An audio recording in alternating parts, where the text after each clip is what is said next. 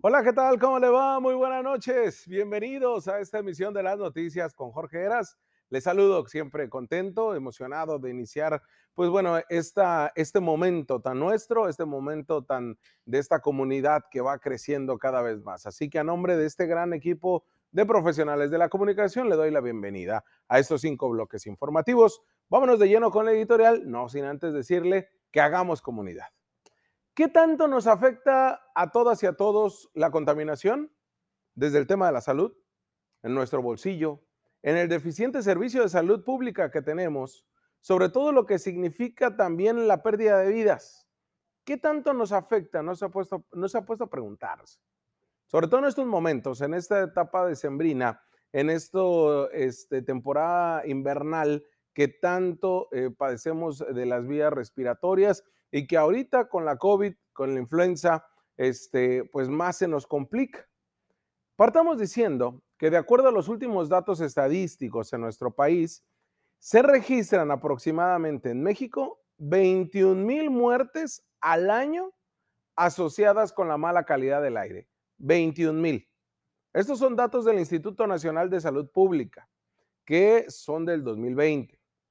Entre los agentes contaminantes destacan las partículas sólidas, eh, como el polvo, las cenizas, el hollín, las metálicas, el cemento eh, o el polen, y aquellas que se miden con el PM10 y PM2.5, al igual el ozono, el dióxido de nitrógeno, el dióxido de azufre y el monóxido de carbono.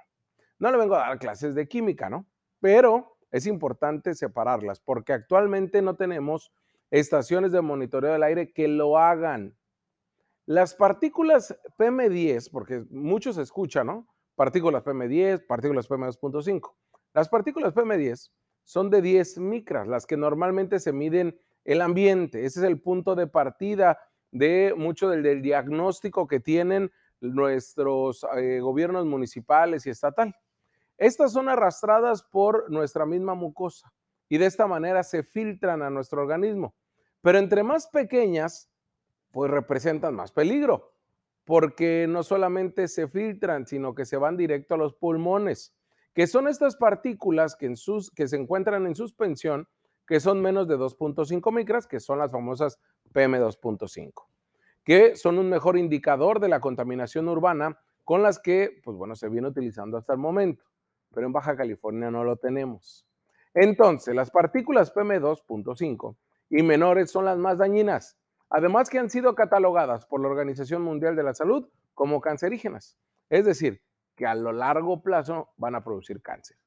Miren, para que usted se dé una idea, la Asociación de Biólogos de Mexicali, la Biomac, y el Colegio de Biólogos de Baja California estiman que en la capital del estado, en Mexicali, tan solo en el 2018 se emitieron 362 mil toneladas de contaminantes en la atmósfera.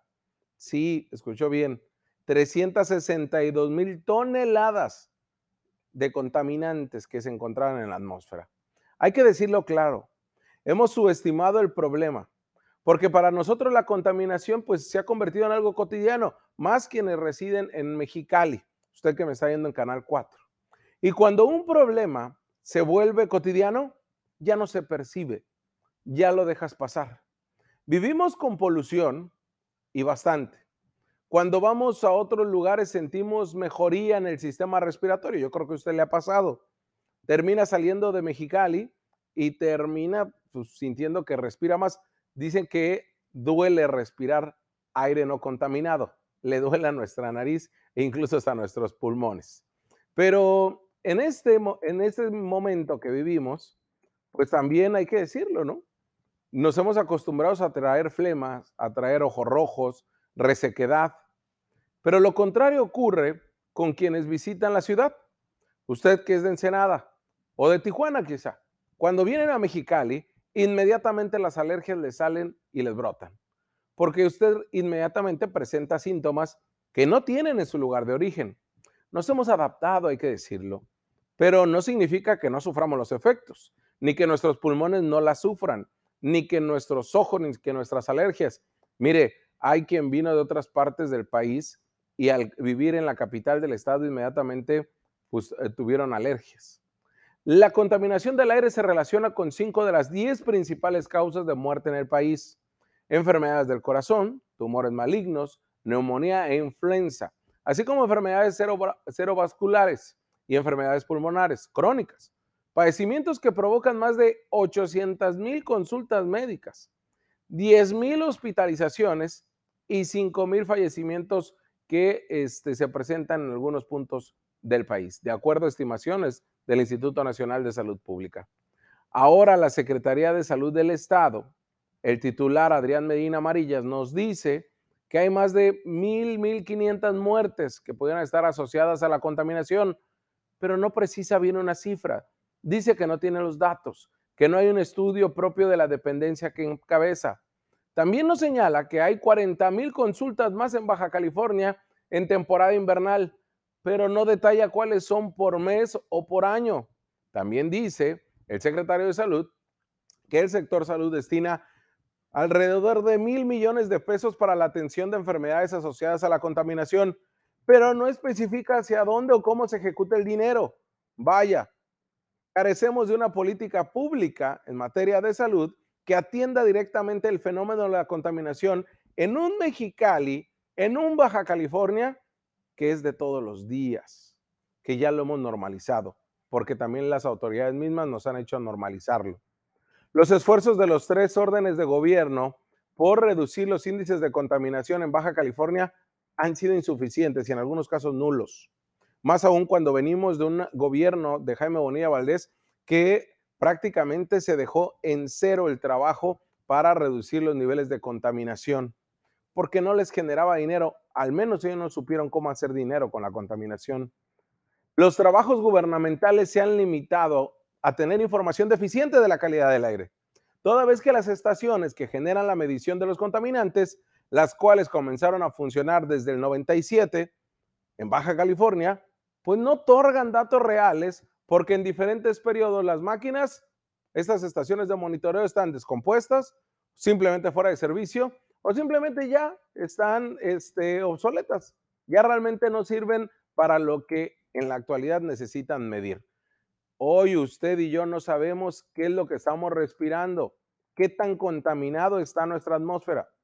Aunado a esto, no hay un interés real del sector gobierno, ni de representantes populares, ni de este, instituciones académicas, salvo algunas, por estudiar y por implementar políticas públicas a raíz de la información ya que tenemos, ya recabada. Han sido los organismos de la sociedad civil, como siempre, y además de investigadores de universidades de México y Estados Unidos, quienes han pugnado por recopilar mayor información, establecer acciones y además establecer programas que busquen el cuidado al medio ambiente y la sustentabilidad. Sin embargo, estudios que han realizado diversas organizaciones internacionales desde la década pasada han puesto a Mexicali dentro de las primeras 10 más contaminadas del mundo, que poco a poco va disminuyendo sus recursos por el crecimiento acelerado de la ciudad y por proyectos que benefician solamente a particulares a través de la sobreexplotación y sin tener las características de sustentabilidad. De acuerdo a un estudio elaborado hace tres años, bueno, hace cuatro años, perdón, por Raimundo Reyes Rodríguez, investigador de la Facultad de Ciencias Químicas e Ingeniería de la UABC, en Mexicali se detectaron niveles de plomo en el subsuelo, y en el aire, provocados por el desasolve de los canales de riego del río Colorado, que se encuentran en la zona agrícola y que se extienden hasta la mancha urbana.